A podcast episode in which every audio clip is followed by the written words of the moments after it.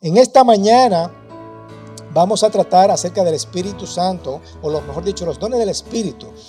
Y vamos a ver también, vamos a aclarar todo lo que tiene que ver, porque muchas veces, cada vez que tratamos el tema del Espíritu Santo, siempre, uy, nos vamos a poner freaky hoy, ¿verdad? Nos vamos a poner raro en el día de hoy. Y como bien pentecostales que somos, carismáticos, nos vamos a poner locos uh, con el Espíritu Santo. Pero no tiene que ser ese, no tiene que ser así y, y tranquilo. Vamos aclarar la importancia del Espíritu Santo en esta mañana. Así que Pablo en este capítulo comienza hablando del Espíritu Santo y nos encontramos a Pablo tratando de aclarar la forma correcta de hacer las cosas. Y no podemos asumir que Pablo estaba tratando de dejar de ministrar. No, no, no, no, estaba diciendo, no ministro sobre, sobre este asunto. Estaba simplemente diciendo, oye, me están cometiendo un error al administrar los dones del Espíritu. Estaba tratando de, parar ese mal comportamiento o el comportamiento incorrecto que estaban teniendo. Así que él quería que estos creyentes se movieran libremente en el fluir del Espíritu Santo y su meta era asegurar que estos dones tuvieran una mejor práctica de lo que estaban haciendo estas personas. Ok, así que cada uno de nosotros tenemos una perspectiva, o mejor dicho, las iglesias tienen una perspectiva diferente sobre este tema. Incluso ha causado que las iglesias se dividan solamente por este tema. Y por eso es que quiero que nosotros estemos bien claros sobre lo que significa los dones del Espíritu para que salgamos de aquí bien clarito, ¿verdad? Cuando hablamos del Espíritu Santo, hay muchas preguntas que surgen sobre este tema. Y lo que quiero hacer en el día de hoy es ver la importancia que tiene esto para nuestras vidas. Porque hay muchas personas que están confundidas e ignoran el poder del Espíritu Santo. Por lo tanto, cometemos errores cuando tratamos de impartir el Espíritu Santo o simplemente tratamos de caminar en el Espíritu, como dice la palabra, como fue la intención desde el principio. Así que, ¿por qué es importante conocer y entender sobre el Espíritu Santo? Esa es la respuesta que vamos a dar en el día de hoy. ¿Por qué es importante conocer y entender sobre el Espíritu del Señor? Primeramente, yo quiero dar un poco de contexto. Estamos estudiando Primera de Corintios capítulo 12, pero yo quiero dar un poquito de contexto. Vamos a ver desde el principio, desde el Génesis, ¿verdad? En el principio Dios creó el cielo y la tierra, dice la palabra. Y la tierra estaba sin orden, estaba vacía y las tinieblas cubrían la superficie del abismo. ¿Y qué dice? Y el Espíritu de Dios se movía, se movía sobre la superficie de las aguas. Se movía sobre la superficie de las aguas. El Espíritu estaba durante la creación, ¿verdad?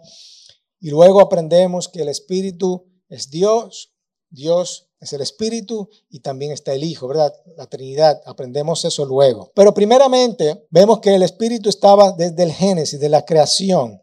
Y el Espíritu de Dios visita en ocasiones a diferentes personas. En un momento, el Espíritu de Dios se aparece a diferentes personas específicas. Puede ser a reyes, a militares, a profetas.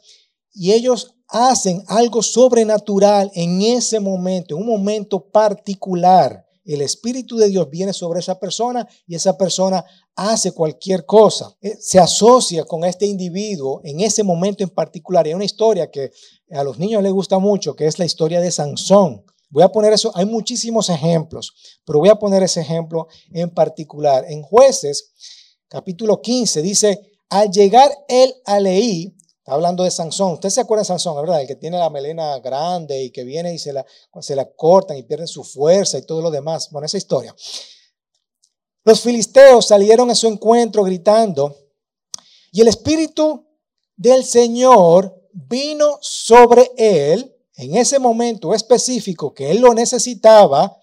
Vino sobre él con qué? Con el poder y las sogas estaban en sus brazos fueron como lino quemado con fuego y las, y las ataduras cayeron de sus manos y halló una quijada de asno agarró una quijada de asno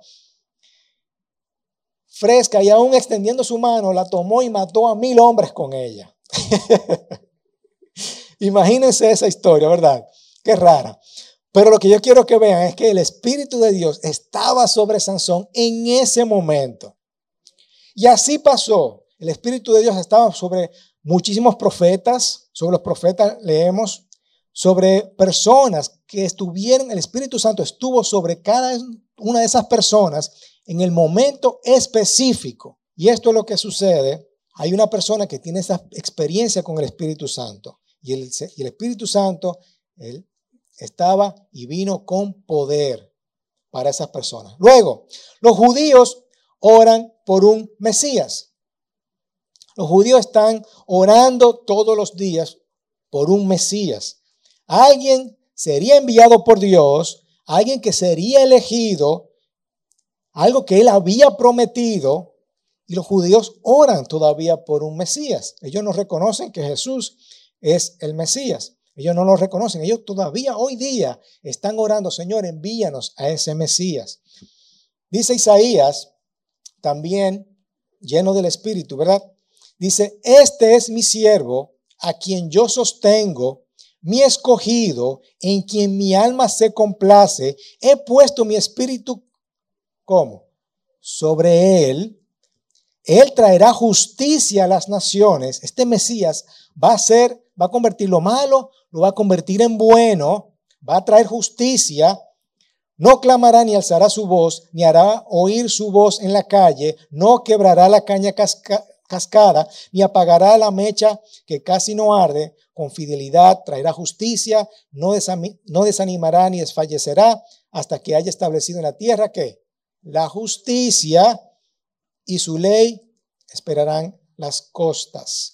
Todo el mundo va a saber sobre este Mesías que va a venir. Por supuesto, los judíos siguen esperando ese Mesías. Nosotros ya entendemos que Jesús es nuestro Mesías. Pero ese, esa persona, el Espíritu de Dios va a estar sobre él para hacer justicia. ¿Ok? Ahora, ¿cómo eso se materializa con nosotros? Esta promesa es cumplida en quién? En Jesús. Lucas 4, viene Jesucristo, está leyendo, lo ponen a leer un rollo en aquel tiempo y dice, el Espíritu del Señor está sobre mí. El Espíritu del Señor está sobre mí porque me ha ungido para anunciar el Evangelio a los pobres, me ha enviado a proclamar libertad a los cautivos y la recuperación de la vista a los ciegos para poner en libertad a los oprimidos. ¿Para qué? Para proclamar el año favorable del Señor para hacer que justicia. ¿De acuerdo? Y eso es cumplido en Cristo Jesús. El mismo Jesús declara, ya, esa, ya eso es lo que Isaías había dicho, y eso se está cumpliendo en dónde? ¿O en quién? En mí. Ahora yo voy a hacer ese ungido que con el Espíritu Santo voy a proclamar justicia. A partir de ahí comienza el ministerio de Jesucristo. ¿A qué? A sanar a los enfermos, a sanar a los oprimidos, a dar vista a los ciegos y a hacer justicia. Y por supuesto, Jesús es nuestro ejemplo. Juan dice que Juan también dio testimonio diciendo, he visto el Espíritu de Dios, eso fue Juan diciendo, he visto el Espíritu de Dios que descendía del cielo como paloma. Cada vez que vemos algo raro y que los eh, las personas no saben describirlo, dice como algo, o sea, yo no sé lo que era, era como, como si fuera una paloma, puede ser literal, yo no sé, puede ser literal, que una paloma literal se, se posó sobre Jesús, puede ser una paloma, pero, pero cuando está diciendo cómo, es como que no sabe describir qué fue lo que está sucediendo, vino algo que se posó y era, parecía como una paloma, algo, ¿ok? Como una paloma y se posó sobre él se posó sobre Jesucristo. Yo no lo conocía, pero el que me envió a bautizar en agua me dijo, aquel sobre quien veas el Espíritu descender y posar sobre él, este es el que bautiza en el Espíritu Santo. Y no lo he visto y ha dado testimonio de que este es el Hijo de Dios. Jesús es el primer ser humano que tiene ya esta asociación con el Espíritu Santo. Después de los profetas, después de todos estos reyes, después, después de estos militares que recibieron el Espíritu Santo, solamente en una forma particular o en un momento específico, ya ahora viene el Espíritu Santo que reposa sobre Jesús y dice la palabra en otras versiones que este, este Espíritu Santo permanece en Jesucristo. Vino como, no sabemos cómo, si fue una paloma o lo que sea, pero vino ese Espíritu Santo y permaneció en Jesucristo. Y a partir de ahí fue que Jesús comenzó su obra. ¿Ok? Ahora, ¿qué hay de nosotros? Ya Jesucristo, adelantándonos ya a sus finales, a sus últimos días, después de la resurrección, Jesús resucitado, dicen Hechos, reuniéndolos a los discípulos, les mandó que no salieran de Jerusalén, que se mantuvieran, que se mantuvieran en Jerusalén, que esperaran el regalo del Padre, la promesa del Padre, la cual les dijo, que oyeron de mí, porque Juan bautizó con agua, y ustedes serán bautizados con el Espíritu Santo dentro de pocos días. Le dijo que le iba a enviar un regalo, una promesa del Padre, y los iba a bautizar. Ustedes han escuchado mucho la palabra bautizar y la mayoría que están aquí entienden, pero déjenme decirles que en la antigua Grecia esa palabra de bautizo se utilizaba para dos cosas. Primero, para teñir, teñir la ropa. Cuando ellos iban a teñir la ropa, ellos sumergían la ropa en la tinta, la sumergían, esa ropa se impregnaba de la tinta y cuando tú la sacabas salía bautizada, transformada, cambiada. Por eso es que me gusta eh, cada vez que nosotros proclamamos nuestra misión, ¿verdad? Estamos aquí para qué? Para que conozcan el amor y el poder de Cristo para hacer que transformados, para ser cambiados. Eso es lo que hace el Espíritu en, nosotros, nos transforma, nos cambia. ¿Ok?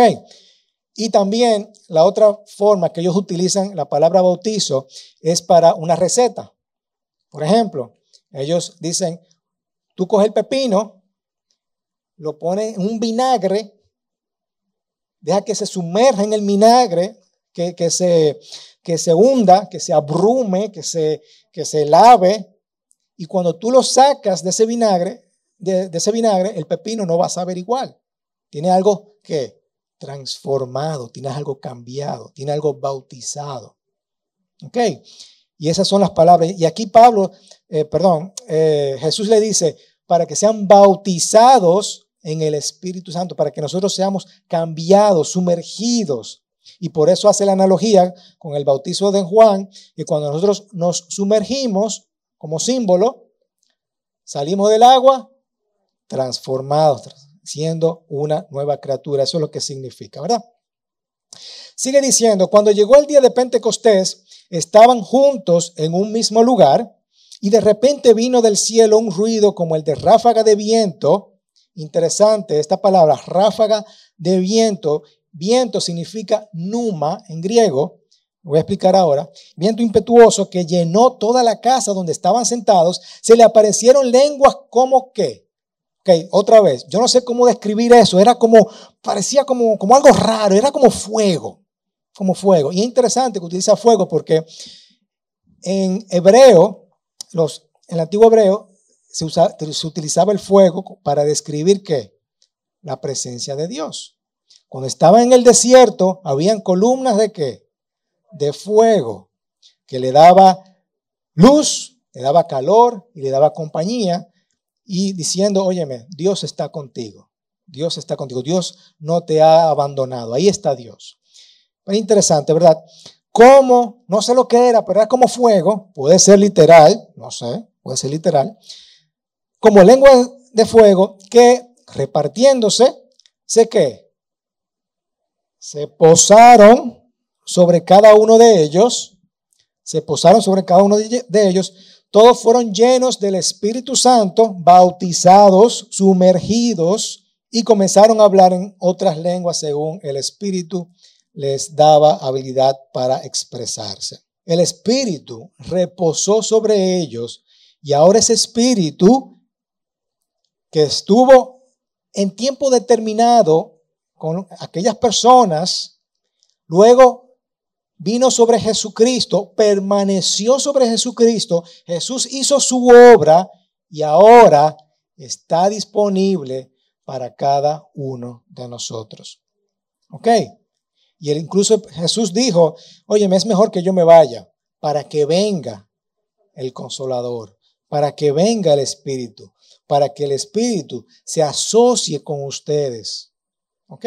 Ahora sí, ya eso era un poquito de contexto. Ahora vamos a la palabra que tenemos para hoy en 1 Corintios 12. Ahora vamos a ver lo que Pablo tiene que hablarle a estas iglesias, pero ya entendemos el contexto de dónde viene este Espíritu Santo, ¿verdad? Ok, dice, en cuanto a los dones espirituales, no quiero, hermanos, que sean ignorantes. Yo quiero que presten atención, no quiero que se confundan con este asunto. Ustedes saben que cuando eran paganos, de una manera u otra, eran arrastrados hacia los ídolos mudos, por supuesto. Estos ídolos, Apolos, Poseidón, Afrodita, que no hablaban nada, sin embargo nosotros tenemos un Dios que sí se manifiesta, que habla, que nos dice, ¿verdad que sí? Dice en cuanto a los dones espirituales, aquí la palabra eh, incluso habla acerca de las cosas espirituales. En otras palabras, en griego dice neumáticos. ¿Recuerdan cuando yo hablaba de neuma, del viento? Como ráfagas de viento. La palabra que usa es neuma. Y aquí Pablo está utilizando neumáticos, que significa como un como lo que el espíritu anima, es como un soplo de viento. ¿Ok? Este soy yo, la vejiga vacía, pero viene el Espíritu Santo o el poder de Dios que representa este aparato y nos sopla, ¿verdad?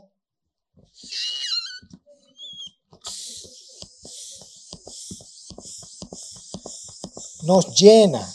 El Espíritu Santo nos llena. Ok, vamos a dejarlo ahí. ¿Qué pasa? Que el Espíritu Santo nos llena nos da un soplo, nos neumáticos, ¿cierto? Y eso somos nosotros. El propósito que tenemos nosotros es para estar llenos del Espíritu Santo. No somos nada si, si estamos vacíos, no, no cumplimos con el propósito que Dios quiere para nuestras vidas, ¿cierto? Se nos va el Espíritu. Versículo 3 dice, por tanto, les hago saber que nadie, hablando por el Espíritu de Dios, dice, Jesús es anatema eso es diciendo, ustedes saben que los corintios tenían su, cultura, ¿verdad? Y hemos hablado mucho sobre eso, sobre la cultura de los corintios. Y Pablo viene a hablar y predicar el cristianismo, a hablar sobre Jesucristo, y esta gente tiene un sancocho, una mezcla de su cultura con lo, con lo que es cristiano. Y hay gente que no aceptaron eso. Y decía, Jesús es anatema diciendo, óyeme Jesús, dándole un insulto a Jesús. Y eran las personas que rechazaban a Jesús y por lo tanto no iban a decir que no estaban llenos del Espíritu porque decían eso. Y nadie puede decir Jesús es el Señor excepto por el Espíritu Santo. Jesús es el Señor. Al menos que tú no tengas el Espíritu Santo, tú no puedes decir que Jesús es el Señor. ¿Por qué? ¿Quién era el Señor para los romanos y para los corintios? César, el, el emperador romano. César es el Señor. Imagínate, tú no puedes decir Jesús es el Señor, no. Que no me oigan los romanos porque me, me linchan. Al menos que tú no tengas el Espíritu de Dios, tú no puedes decir Jesús es el Señor y declararlo. Entonces él, él, está poniendo este ejemplo, que no podemos hacer nada ni nadie si no tenemos el Espíritu Santo. Ahora bien, hay diversidad de dones, aquí lo está dividiendo. Hay diversidad de dones o de capacidad, de forma de hacer las cosas pero es el mismo espíritu.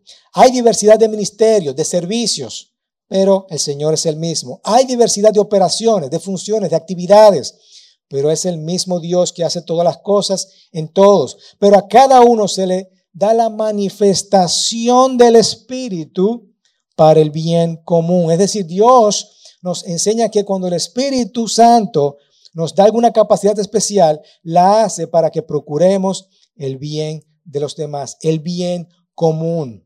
El bien común aquí viene del, griego como es? Sunfero.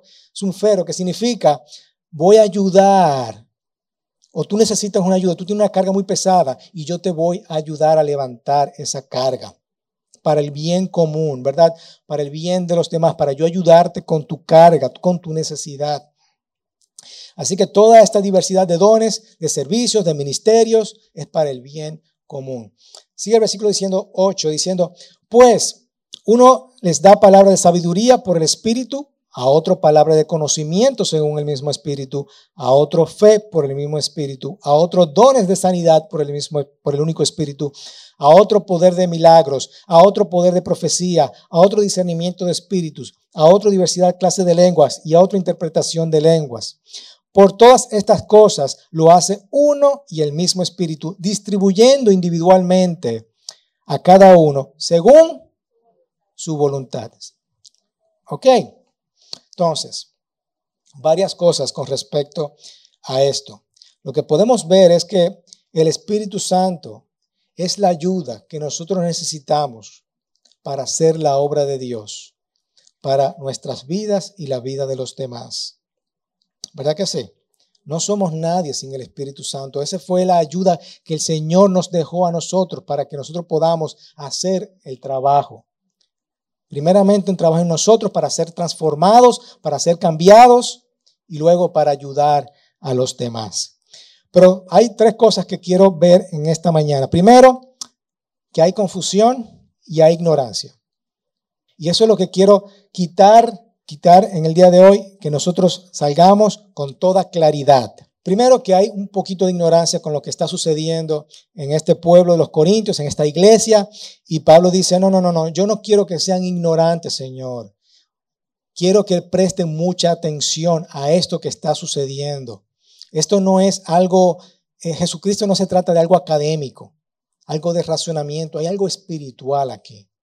¿Ok? Jesucristo hay algo espiritual. Cuando hablamos de Jesús, hay algo espiritual. No es simplemente yo creer y, tengo la vida eterna. No, no, hay algo espiritual. Se mueve un espíritu en cada uno de nosotros. En nuestra congregación hay un espíritu que se mueve y no podemos ser ignorantes de eso. ¿De acuerdo? Lo, lo segundo es que Pablo lo está dividiendo en grupos. Primero él dice, hay diversidad de dones. Los dones con los cuales Dios te creó, esa capacidad, esos talentos que el Señor te hizo, que tú eres único, lo puso a la disposición. Hay talentos para dibujar, ¿verdad? No todo el mundo sabe dibujar. Hay gente que nace con esa habilidad. Óyeme, Gerson, me, cada vez que yo veo a Gerson tocando, yo, wow, qué talento, qué talento tiene Gerson. Mi hijo Lucas tiene un talento para tocar la batería. Yo no tengo ese talento para tocar la batería. Me gustaría tener ese talento. Eso es lo que, con lo que Dios te ha creado. Hay diferentes clases de servicios, de ministrar. Servicio aquí es diácono. El diácono, ¿qué es lo que es? Es un servidor. Muchos de ustedes que sirven aquí en la iglesia son qué? Son diáconos. Son servidores. Son servidores. Y por supuesto, ese servicio lo ponen a qué? A disposición para el bien común, para esta iglesia, para servir, hay diferentes clases de operaciones, actividades, trabajo, funciones. Todas las actividades que nosotros hacemos es que para el bien común, para ayudar, para aliviar las cargas. Ok. Tercero, ¿qué debemos saber sobre los dones? Bueno, primero dice en versículo 11 que para todas estas cosas las hace uno y el mismo Espíritu, distribuyendo individualmente según su voluntad. Primero, que es el mismo Espíritu. Pablo quiere que, quede claro, porque estos corintios, recuérdense que eran politeístas, eh, adoraban a muchos dioses. Y no, no, no, no, no es que hay diferentes dioses, hay un solo espíritu, hay un solo Dios, pero Él da manifestaciones de ese espíritu según la necesidad, según su voluntad y según la necesidad que haya en el momento. ¿Ok? Luego dice, así que no se confundan con esta parte. Lo segundo es, que los dones no me pertenecen. Los dones no me pertenecen. Tú no puedes decir, ah, que yo soy o tengo el don de profecía, porque yo soy una persona que digo la verdad como debe de ser y, yo tengo el don de profecía. Los dones no te pertenecen, hermanos. Los dones son de Dios. Y Él te lo da según la necesidad que se encuentre en ese momento. Por eso me gustó, por eso me gustó, eh, por ejemplo, la otra vez cuando vino, tuvimos la oportunidad de recibir a Paul Repli aquí, que estaba orando por sanidad. Él decía, nosotros pedimos del Espíritu de Dios que se manifieste en ese momento para que cumpla la necesidad. Cuando tú tienes una necesidad, yo, Señor, Espíritu Santo, ¿qué necesita esta persona? Porque eh, mire cómo funciona la cosa. Yo vivo mi vida, estoy viviendo mi vida tranquilo. Ah, pero hay una circunstancia, hay un problema. Fulano necesita o necesita algo. ¿Qué te pasa, mijo? Bueno, eh, tú sabes que no sé, no me siento como nadie en el día de hoy, siento que, no sirvo para nada, eh, me, siento, me siento así raro, que, que no soy nadie. Y tú ora al Señor, Señor, dame de tu espíritu, ¿cómo yo puedo ayudar a esta persona? Porque es para el bien común, ¿verdad? Es para yo ayudar a, suministrar, a levantar, a cargar con la necesidad de esa persona. Señor, ¿qué tú necesitas? Y el Señor dice, ok, ok. Eh, tú lo que vamos a darle a esa persona lo que necesita es un, un espíritu de, afirmación, una palabra de afirmación, perdón. Necesita una palabra de afirmación. Y el Señor te da esa palabra de, de afirmación, se manifiesta en ti para que tú puedas inmediatamente decirle a esa persona, mira, óyeme, mira lo que dice el Señor. El Señor te dice que, que tú eres un hijo de Dios. Tú, eh, tú lo puedes en Cristo que te fortalece. Y tú comienzas a darle afirmación a esta persona. Y esa persona dice, wow, eso es lo que yo necesitaba. Gracias Señor. Gracias Señor. O tú estás caminando, te encuentras con un problema. Ah, esta persona necesita sanidad. Señor, dame de tu espíritu. ¿Qué, qué, qué necesita esta persona? Envíame tu Espíritu Santo para yo poder ministrar a esta persona. Ah, ok, ok, ok. Esta persona lo que necesita es sanidad y viene el don de sanidad, tú ministras a la persona y esa persona es sana. ¿Ok? Pero esto no te pertenece, no es que tú tienes, eh, no es que tú tienes el espíritu del don de sanidad. ¿Ok? Tú nadie tiene el don de sanidad. Es el Señor que te da en ese momento para cada necesidad. ¿Ok? Y bueno, tercero, el, el espíritu, como dije, lo distribuye según la necesidad y es para el bien común es para el bien común, no es para mí, es para todos nosotros, todos nosotros. No es para yo sentirme orgulloso de que yo soy. Aplicación de esta prédica, hermanos. Antes de nosotros concluir, yo quiero que veamos tres preguntas. Primero, ¿soy ignorante de los dones espirituales? ¿He ignorado esto en mi vida? ¿No tengo conocimiento de eso? Por esto es un buen momento para yo entender, ¿verdad? de que no, no puedo ser ignorante de, estas, de estos asuntos. La palabra me habla que yo necesito de los, de, los dones espirituales. Segundo, ¿estoy viviendo una vida animada por el Espíritu? Si no es así, hagamos la pregunta, ¿yo estoy siendo animado por el Espíritu? Yo me levanto todos los días y me pregunto, Señor, dame de tu Espíritu. Yo veo necesidades en las personas y yo digo, Señor, lléname de tu Espíritu para yo poder ministrar. Y tercero, estoy abierto o receptivo o dependiente del Espíritu para hacer el trabajo que Jesús me ha encomendado. Yo estoy abierto para recibir del Espíritu de Dios. Esto es para que nosotros meditemos en esta mañana y nosotros podamos decir, Señor, necesito de tu Espíritu, necesito de tus dones, necesito de esa manifestación de los dones de su Espíritu, porque yo quiero ayudar. Necesitamos venir aquí a la iglesia y poder ministrar los dones del Espíritu. Y hablar con las personas, ay hermano, mira, he estado en necesidad. Señor, ¿qué necesita mi hermano en esta mañana? ¿Cómo yo puedo ministrarlo? Ah, mira, lo que él necesita es la verdad. Necesita escuchar mi verdad con el Espíritu, con los dones de profecía. Ah, espérate, tú lo que necesitas es discernimiento para entender lo que está pasando en su vida. Y tú entender que lo que hay ahí es un pecado escondido y tú poder ministrar a esa persona de la forma correcta. Ah, mira, lo que necesita es sanidad. Ah, mira, lo que necesita es un don de fe. ¿Ok? Entonces tenemos que estar abiertos. Nosotros como cristianos, porque eso, es, eso es qué? Ese es el neumático. Eso es el neumático en nuestras vidas. O no, mejor dicho, la vida, no esto. ok. Eso es lo que necesitamos, ese neumático, ese viento de soplo en nuestras vidas. Eso es lo que necesitamos todos los días. Necesitamos llenarnos y para eso estamos aquí. Y no solamente aquí en la iglesia, en nuestro lugar de trabajo, en la calle, en todos los lugares que nosotros nos movemos, tenemos que estar preparados para nosotros recibir el neumático de Dios. Ese soplo, ese, espíritu, para nosotros poder qué? Ministrar, ministrar. Entonces vuelvo a la pregunta, ¿por qué es importante conocer y entender sobre el Espíritu de Dios? Por lo que le acabo de decir, hermanos. Recuerda que no solamente no estamos aquí para, ah, tengo la vida eterna, yo voy al cielo cuando muera, qué lindo, qué bello. No, es para ministrar a nuestro pueblo. ¿Para qué? Para hacer justicia. Para hacer la justicia de Dios que que, Jesucristo vino primeramente para hacer la justicia y Él nos encomendó a nosotros y nos ha, dado su espíritu para que nosotros continuemos con esa justicia. Obviamente, la justicia no va a venir hasta que Él venga, ¿verdad?